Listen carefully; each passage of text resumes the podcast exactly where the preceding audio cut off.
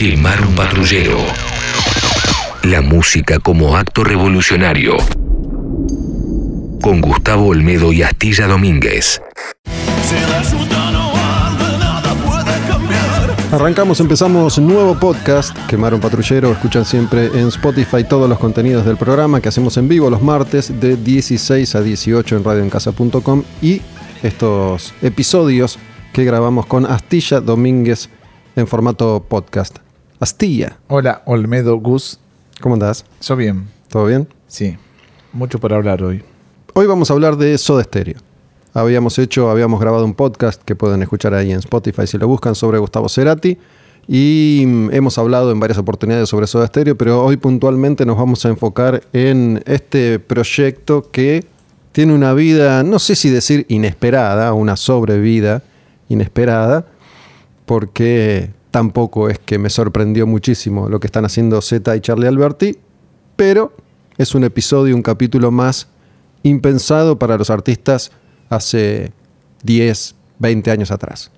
Estuve pensando cómo comenzar este podcast, o qué decir al menos, porque hay tanto para decir, tanto para analizar, y si nos remitimos a la actualidad también, tanto para debatir si querés.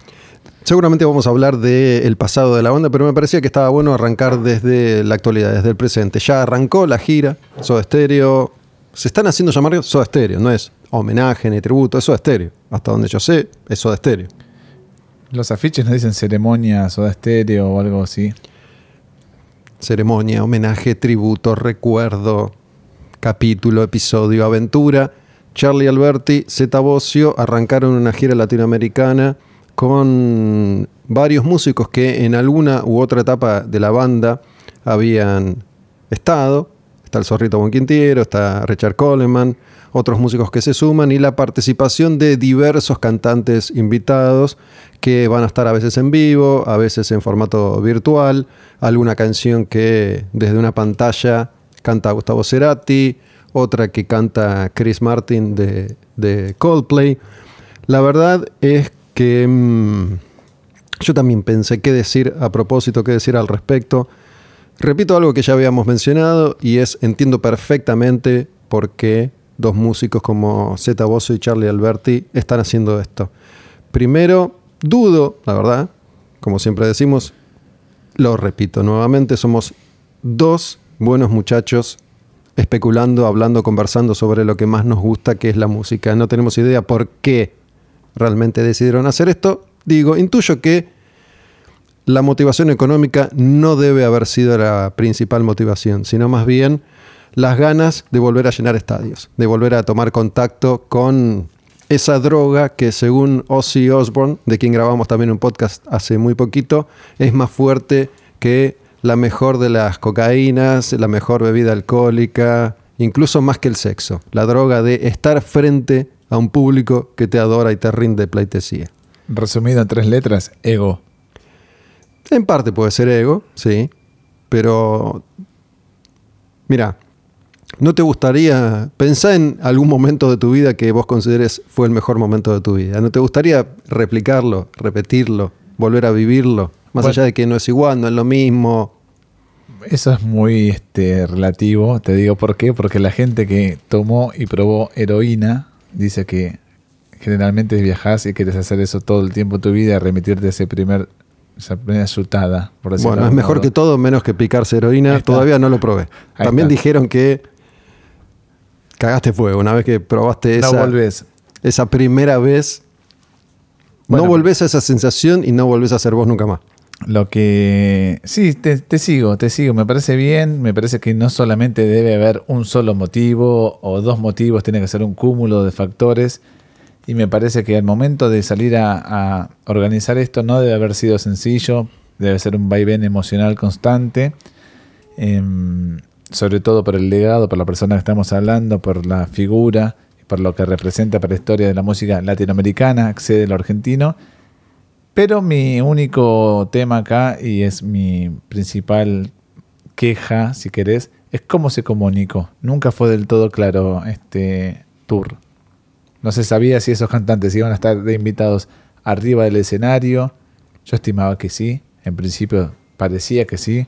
Después parecía que no. y finalmente es no. Tenés razón, otras personas han marcado esto que vos estás mencionando. No sé, a mí no me, no me parece tan preocupante porque ya estoy acostumbrado a que así son las cosas. No digo día, preocupante igual, digo. ¿no? Em, Podría haberse hecho sí, más naturalmente. No sé por qué lo habrán hecho así. Muchas veces seguimos siendo muy improvisados, nosotros los argentinos y los latinoamericanos. Entiendo que como herramienta de marketing era más fuerte y más atractivo no ser del todo claros con respecto a esto, más allá de que cualquiera puede interpretar que ha sido una especie de engaño, entre, entre comillas. Eh, igual me quedé pensando con lo de las emociones. Por alguna razón identifico a Soda Stereo en su momento como tres tipos muy fríos. Siempre me parecieron muy fríos los tres. Indudablemente son seres humanos atravesados por emociones. Pero lo que se conoció de ellos siempre me pareció muy frío. Cerati, digo, su carisma pasaba por otro lado. No era un tipo encantador. No era un tipo simpático. No era un tipo entrador. Charlie Alberti y Cetabosio siempre tuvieron un perfil muy bajo, no son carismáticos. Su atractivo fue formar parte de esa banda, pero no me los imagino,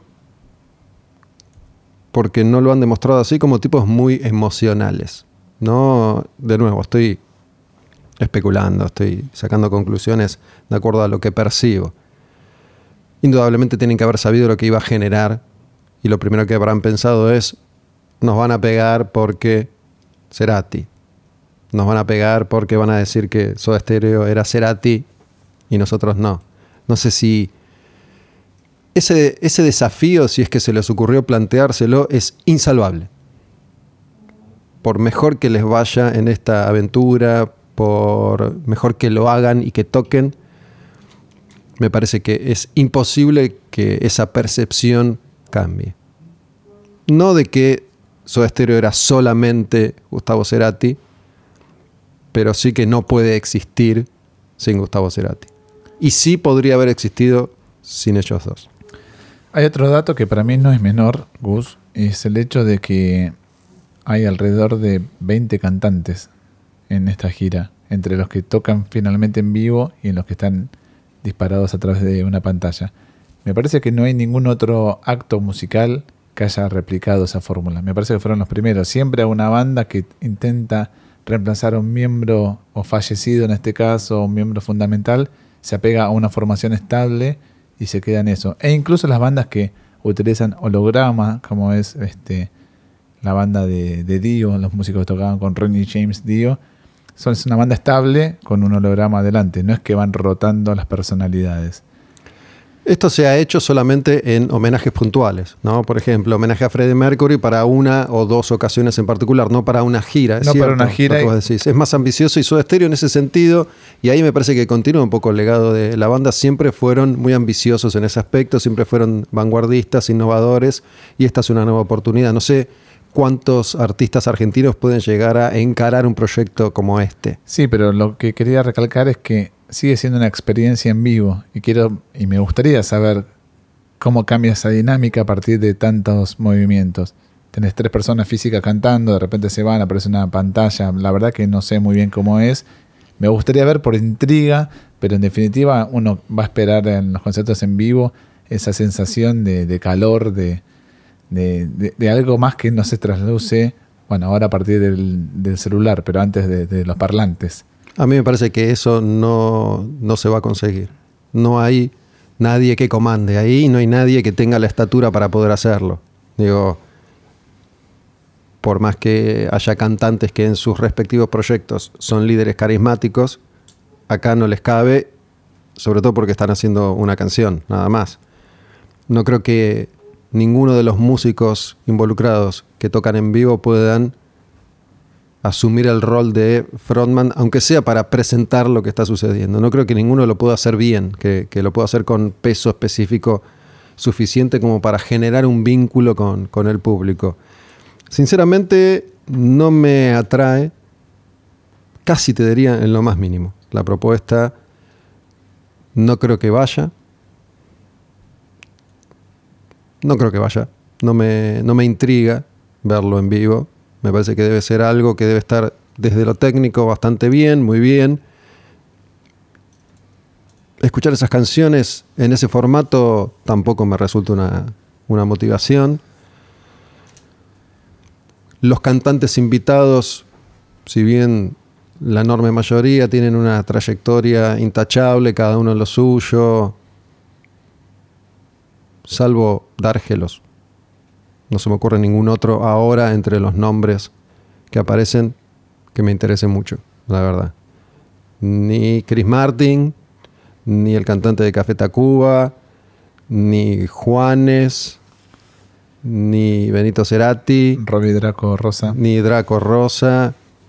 No quiere decir que no los respete o que no me gusten cosas sueltas de cada uno o que no me interese lo que hace Benito Cerati por su cuenta, por ejemplo, que me parece muy, muy interesante. De hecho, ahora en este formato, no sé, no, no me llama la atención. No me llama la atención y entiendo que desde el envejecimiento de los músicos se han venido buscando distintas alternativas para seguir teniendo, por un lado, un negocio en funcionamiento y por el otro, un legado que crece a pesar de la muerte de sus integrantes. ¿no? Me parece que esto va a seguir siendo así y a medida que la tecnología esté disponible, va a ir en aumento. Me parece que es muy probable que en 20 años, 30 años, no sé, los Beatles, los Rolling Stones, Led Zeppelin, Jimi Hendrix estén girando por el mundo, sin la necesidad de un solo músico vivo de, de carne y hueso. Seguramente eso va a ser posible en el corto plazo, no, no lo sé. Es la nueva dinámica del mundo del rock, ¿no? Del negocio. Encontraron esta vuelta de, de tuerca, decir, bueno, lo que tal vez haga Kiss en el momento. Kiss dijeron que podría llegar a existir Kiss sin los integrantes que lo conforman actualmente. Mira, mira el as que te voy a sacar de la manga. Te voy a citar el documental sobre Beto Samarvide, cantante de B8 y Logos, A ver, que lo estoy eh, viendo hace muy poco. como relámpago No. en la oscuridad. No lo terminé de ver. Pero hay una frase que dice el ruso Berea en ese documental que me quedó grabada. Más allá de que la comparta en un 100% o no. Pero él en un momento dice, el ruso, el rock para mí es no. El rock es no. Cuando el rock es sí, es entretenimiento. ¿Por qué te comento esto? Lo que ofrece hoy Soda Stereo o la ceremonia Soda Stereo es entretenimiento. Bueno, Van Halen también hacía entretenimiento, así que está bien aplicado para mí. No entiendo. El rock también es entretenimiento para mí en el fondo. Sí, está clara la diferencia. No, ya sé. Sí, siempre fue entretenimiento, pero me parece que queda claro el punto. Digo, Sí. no aporta más nada que entretenimiento, igual que el Cirque du Soleil, igual que cualquier holograma que ande dando vueltas por ahí. Digo, toda esa carga que uno le ponía y le pone todavía a la música, incluso me parece que las generaciones nuevas también tienen que hacerlo de alguna forma, no existe en esto para mí. Digo, más allá de que te guste escuchar esas canciones, porque son lindas. Yo soy partidario de que si no lo viste en su momento, lo siento muchísimo. Ya no hay otra oportunidad. Si no es como tratar de ver la magia de Maradona en el campo de juego. Y mirar los videos, maestro. Es una oportunidad diferente. Nunca va a ser igual a la original. No, por supuesto, jamás. En ningún caso va a ser original. Por más que vayas a ver a Kiss el mes que viene o vayas a ver a Guns N' Roses en el Lollapalooza. Exactamente. Nunca va a ser así. El paso del tiempo es inexorable para todos. Son, no sé, podemos pensar ahora algún ejemplo de una banda que tenga 30, 40, 20 años de trayectoria y que ahora esté mejor que en su mejor momento. ¿Hay alguna que entre en esa categoría que decís, hoy esta banda es mucho mejor que en su mejor momento? Mucho mejor no sé, pero digno sí. Hay No, no, casos. digno, digno sí. Digno hay montones de casos. Pero digo, justamente para esa experiencia que si no la viviste en el momento clave es inviable, a no ser que la actualidad sea superior a ese momento clave. Déjame pensar bien. ¿Estamos hablando a nivel creativo o a nivel en vivo? Un montón de cosas. Mezclamos todo ya a esta Sí, altura, a, ¿no? a todo nivel, digo, que, que la experiencia hoy sea superior a la experiencia de disfrutar de ese artista en su momento clave. Pasa tal vez en el cine. No sé si en la música. El cine es diferente, qué sé yo. Claro, obvio. Pero volviendo a, a, a Soda Stereo y, y ya hablando un poco más de, de la banda, eh, creo que lo, lo había comentado, si no lo comenté acá, lo comenté en algún otro lugar más de una vez, pero yo recuerdo la primera vez que escuché Soda Stereo y hace poco estuve escuchando varios discos de Soda, incluyendo el primero, ¿no? Que es único. Igual es una banda única. Es una banda que para mí estar a, a la altura de, de Clash o de Police o Queen o los Beatles, me refiero a grupos que en un periodo corto de tiempo se reinventaron año a año, disco a disco.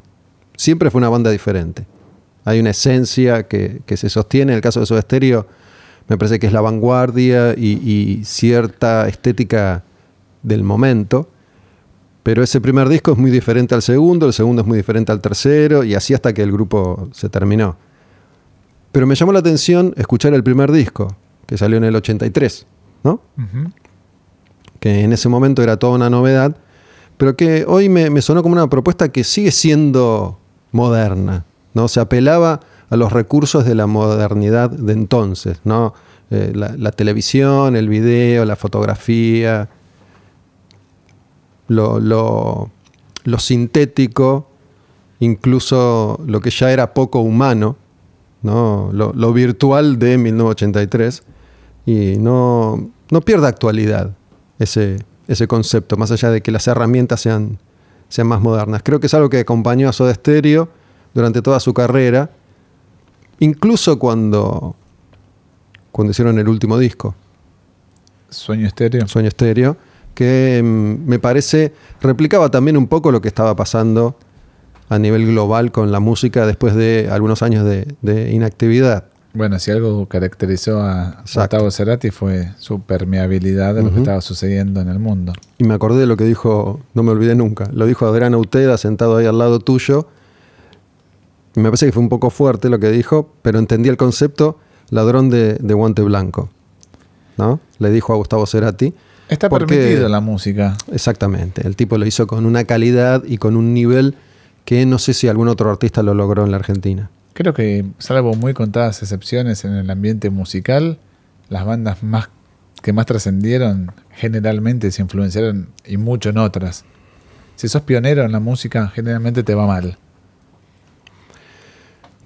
Sí, han, han, han sido pioneros en muchos aspectos, pero bueno, tomando un montón de elementos y, y de herramientas, me parece, y alcanzando la masividad, que no es un dato menor, Ese es el- para que no clave. hacen a la esencia argenta, ¿no? Me parece que Los Redondos es una banda mucho más argenta, aunque tal vez sea más personal. Pero también tomaron prestado bastante. Sí, Nadie dice pero nada. digo, de tiene, eso. tiene más ingredientes de lo típicamente argento. ¿no? Soda Stereo me parece que apuntó a otro nivel y lo consiguieron y además alcanzaron la masividad. Después ha, ha habido otros tantos artistas y sigue habiendo que son vanguardistas, pero son vanguardistas para pocos.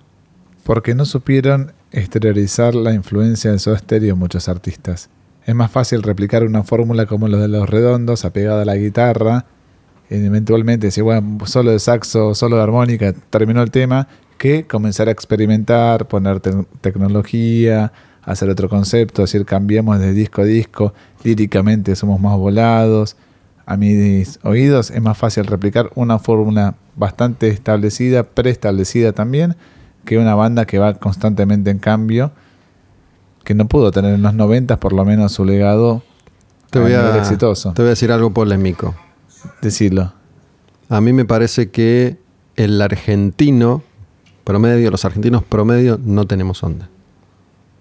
Mm, Estamos mucho más cerca de la renga que de Gustavo Cerati. sí, 100%. ¿no? La esencia argentina. Esto trato de decirlo eh, sin ser para nada peyorativo, pero me parece que es un dato importante. ¿no? Babasónicos es una banda que ha aportado lo suyo en cuanto a una renovación estética y conceptual y han llegado muy lejos, pero no tan lejos en términos de masividad y popularidad como Soda Stereo. Pero han llegado lejos. Jugaron mucho con el divismo. Está permitido el divismo en la música. A mí me gusta Bowie, me gusta Morrissey, tengo acá la remera puesta, me gusta todo el divismo. Acá en Argentina no se permite ese divismo. La gente pretende que sea lo mismo arriba del escenario que abajo. Para mí está mal. Digo, el indio es un divo, Chizo es un divo, otro tipo de divos, si querés, que se corren de la belleza estética. Pero Exactamente, a eso Divos apuntaba. son. Lo son, sí. Y tal vez más que otros divos de primer mundo. El indio debe ser el, el divo más grande de la Argentina. Y de Latinoamérica seguro.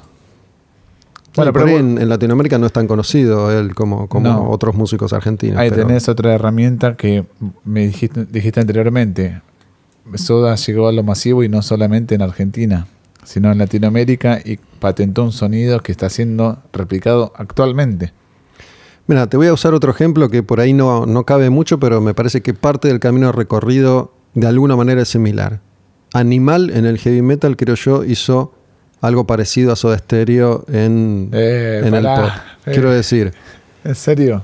tomó un montón de herramientas de lo que era nuevo en ese momento, las aplicó, las usó, apostó a un desarrollo latinoamericano y lo consiguieron.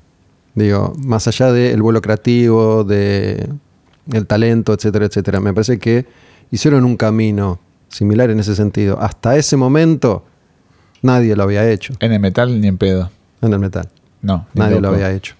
No, no, no. Y después tampoco. Bueno, sí, pero no tanto. ¿Quién? Rata Blanca, que Eh. va por... por... Jesus Martyr. No, Nah, gente de joder, Astilla. Estamos hablando de Soda Stereo y me tirás Jesus Martyr. Fuiste mucho más lejos que yo, que tiré animal. Pará, volvamos a, a Soda Stereo. dale. Eh, conocí ese primer disco, era lo que te iba a contar, sí. porque un amigo mío de la infancia del barrio había ido de vacaciones a, a Mar del Plata y en Mar del Plata, eh, en el circuito under skater surfero, estaban muchas veces a la vanguardia de lo que pasaba musicalmente. Entonces él vino de Mar del Plata con un cassette grabado con el primer disco de Soda Stereo y ahí escuché todas esas, todas esas canciones que, que son como eslogans, ¿no? Sí, es verdad. Digo, más allá del laburo que siempre se dijo, ¿no? Publicitario de Cerati y, y del acceso que tenían ellos a través de familiares a, a el marketing, el cine y la publicidad, son como eslogans, son como postales de, de esa época.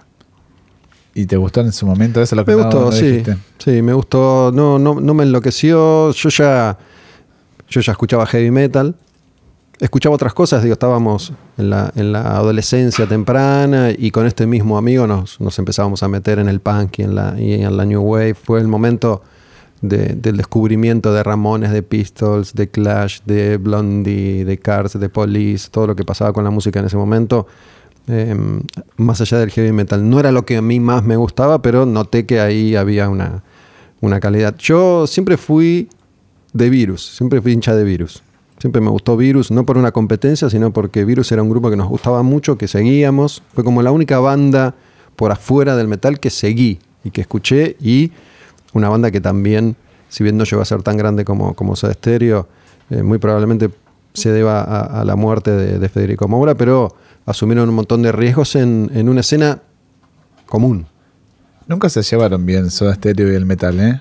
Eso, a eso iba. Vos dijiste que ya estabas escuchando metal. Me parece que el público metalero en este país, con cantos hostiles hacia la figura de Cerati, nunca congenió con, con Soda Y Stereo. Bueno, volvemos a lo que estaba mencionando Bueno, antes. por ¿no? eso mismo. No responde al, al prototipo de lo que se espera de un argentino. Soda Stereo siempre es un careta para, para el argento. Y a pesar de eso, mirá lo que logró Soda Stereo en el país. Me parece que es doblemente valedero.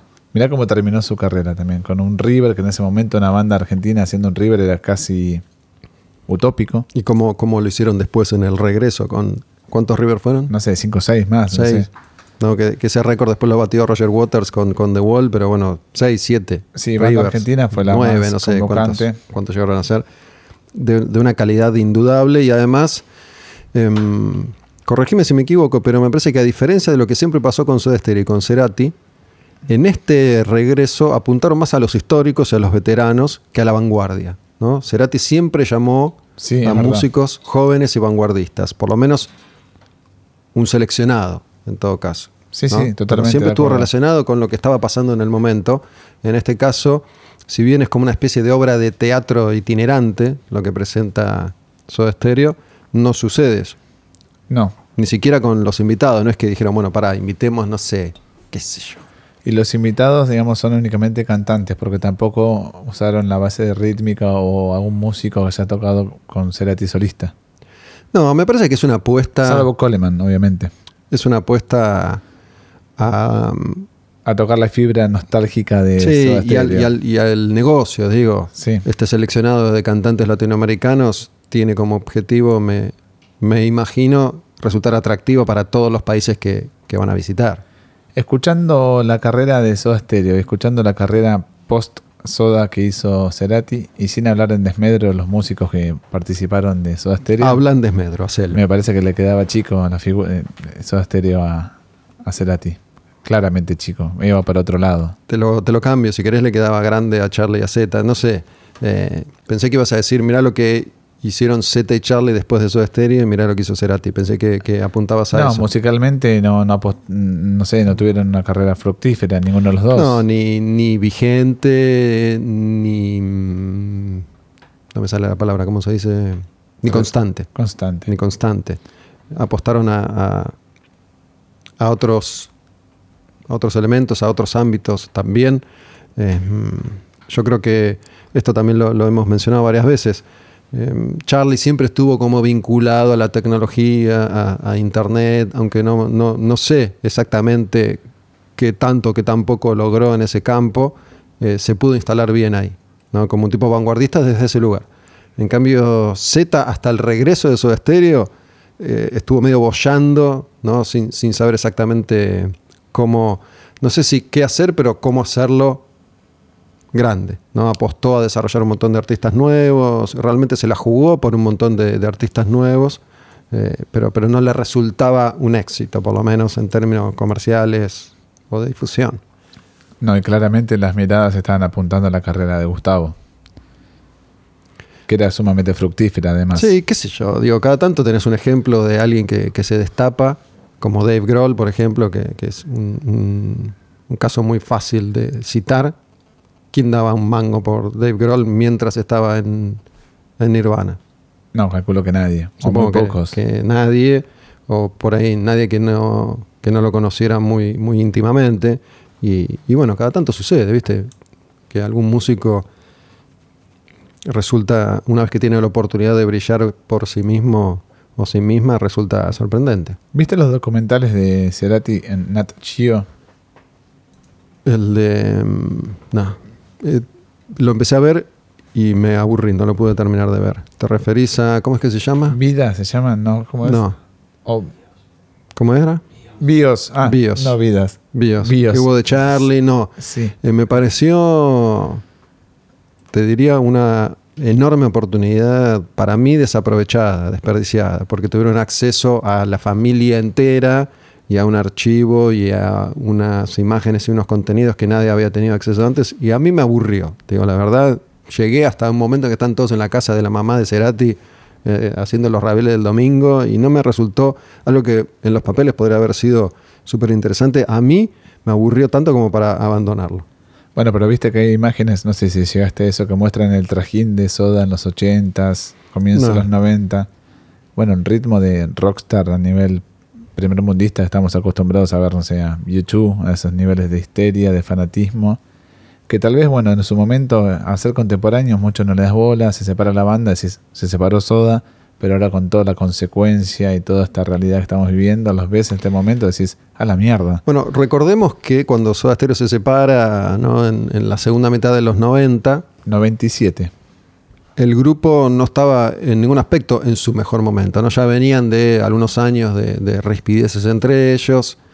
Em, si bien tenían el peso de la historia y, y el apoyo de lo que eran los nuevos medios entonces, con MTV a la cabeza, no tenían la misma repercusión que habían tenido antes, ni mucho menos la que tuvieron después. ¿no?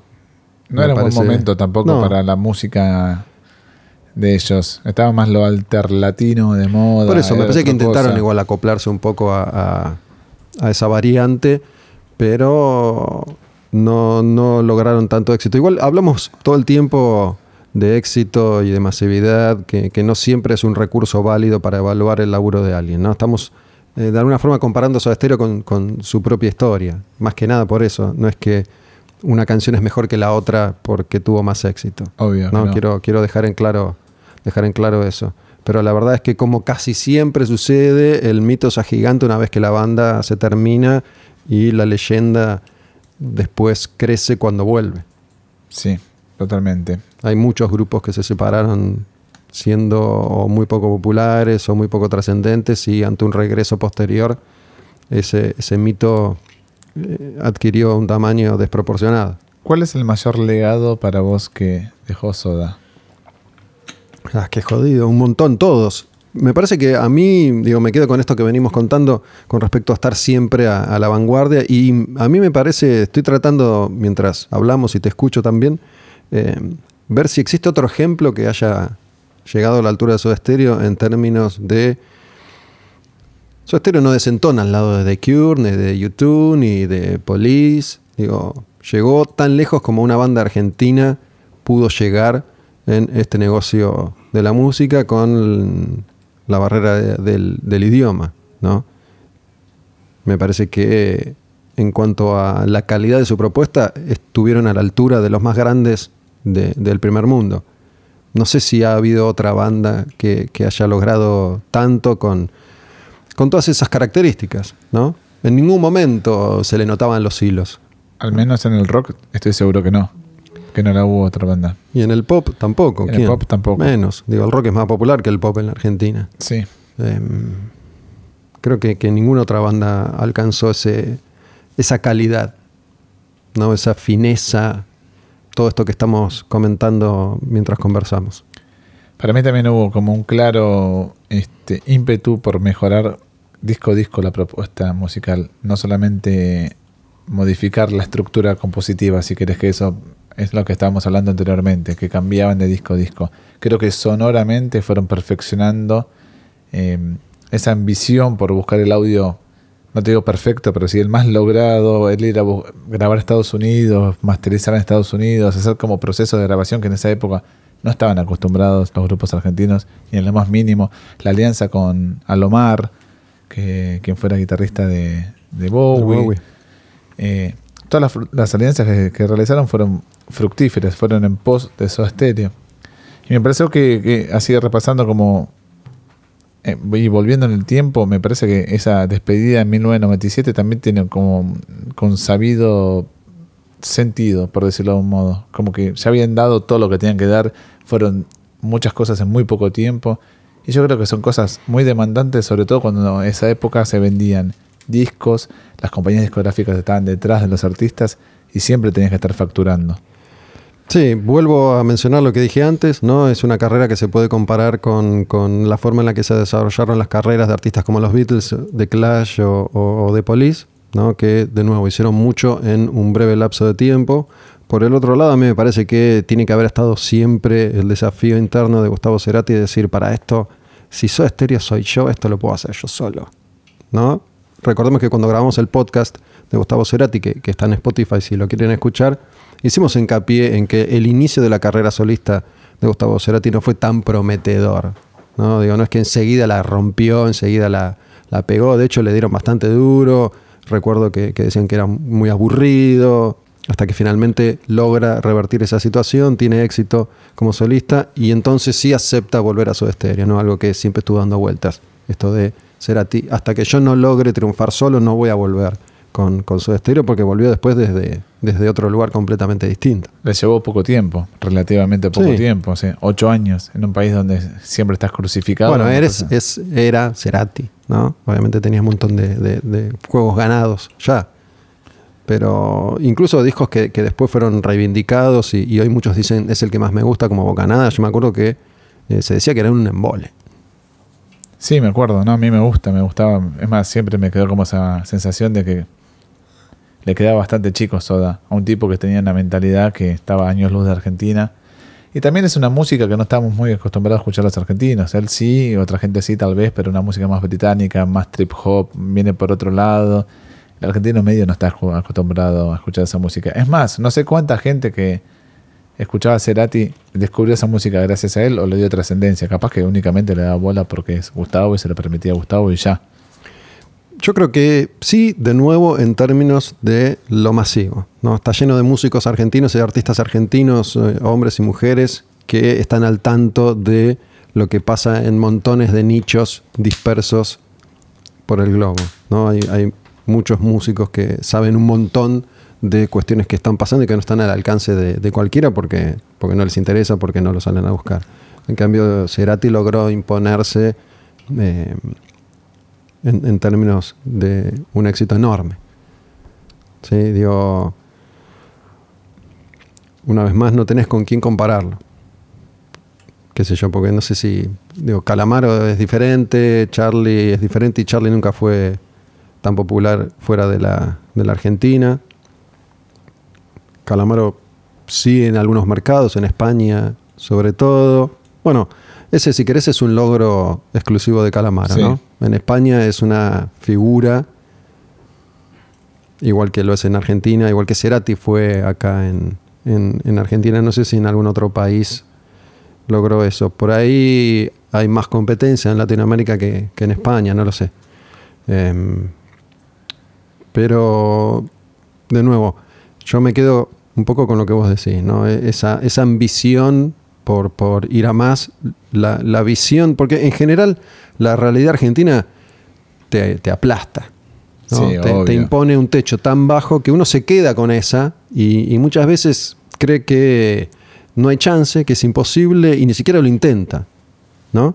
Vos te, te reíste cuando yo dije lo de, lo de Animal, pero, de nuevo, dentro del ámbito del heavy metal, hubo un único grupo y un único músico que llegó a codearse con Max Cavalera, con, con Lemmy, que armó una banda con Andreas Kisser y, con Flavio y con el baterista de Maná, y que tiene un reconocimiento de sus pares de algunos lugares de- del primer mundo, que es Andrés Jiménez, em, que es un tipo que hizo mucho en ese aspecto, ¿no? Digo, de estar ahí con un par, más allá de que hayan logrado objetivos diferentes. Sí, sí, me reí porque no sabía, no sabía cómo ibas a terminar tu, tu conclusión. No, también hablamos de giras por ahí, Warped Tour, bandas que terminaron siendo re exitosas como Green Day, Blink 182, girando ahí en esas... Sí, y, y- y Qué recordemos que eso se termina porque, porque se va corbata. Sí, sí. Si no, quién sabe hasta dónde podrían haber llegado si, si continuaba esa, esa unión, por lo menos durante, durante más tiempo. Pero de nuevo, a todos nos pasa eso, ¿no? Todos es como que crecemos sintiendo que este país es imposible y no hay manera y no hay forma y no se puede y no se puede, digamos, te bajan o bajamos tanto la línea de no se puede que muy pocos lo intentan. Me parece que Cerati dijo, pará, yo lo voy a intentar, voy a mirar más allá. Sí, se transformó en una marca registrada Y también. Yo lo quiero, quiero cerrar mi conclusión diciendo que reivindico la base rítmica de Soda Stereo. Para mí son dos grandes instrumentistas. en serio. Para, hablemos bien de... Sí, es una banda tremenda. En serio, tremenda. porque están muy bastardeados muchos, muchas veces este Z y, y Charlie Alberti. Para mí es una base rítmica tremenda. No, me parece que como músicos no se los discute, se discuten otros aspectos. No, me parece que la gente está, o la gente, hay muchas opiniones que, que no los, obviamente técnicamente no están equiparados tal vez al nivel de un Cerati, pero para mí cuando tenés un genio de la guitarra, compositivo, No te queda otra que acompañar, ¿qué vas a hacer? Totalmente, claro, Digo- si no es una banda virtuosa, si no eso es Living Color. Es la idea, me parece, Sí, en de... general siempre hay uno o dos que se destacan por sobre los demás y es así. Y para que funcione tiene que, que ser así, si no deja de, deja de hacerlo. Bueno, está la, Eh, la faceta que sí me intriga un poquito del show en vivo, y retomando un poquito también lo que habíamos comenzado diciendo. Me interesa saber cómo van a sonar esas guitarras en este tributo, homenaje, la ceremonia o el espectáculo que está dando Soda Stereo hoy en día. Yo supongo que técnicamente debe ser incuestionable. Después ya depende de cada uno y qué busca cada uno a la hora de ir a ver un show como este. Me parece que es muy respetable que hayan decidido hacerlo. Total, tenemos la decisión todavía. Capaz que en algún momento hasta perdemos esa posibilidad, pero todavía tenemos la capacidad de decidir ir, no ir, escuchar, no escuchar. Quemaro Patrullero, cerramos un nuevo episodio hoy dedicado a Soda Stereo.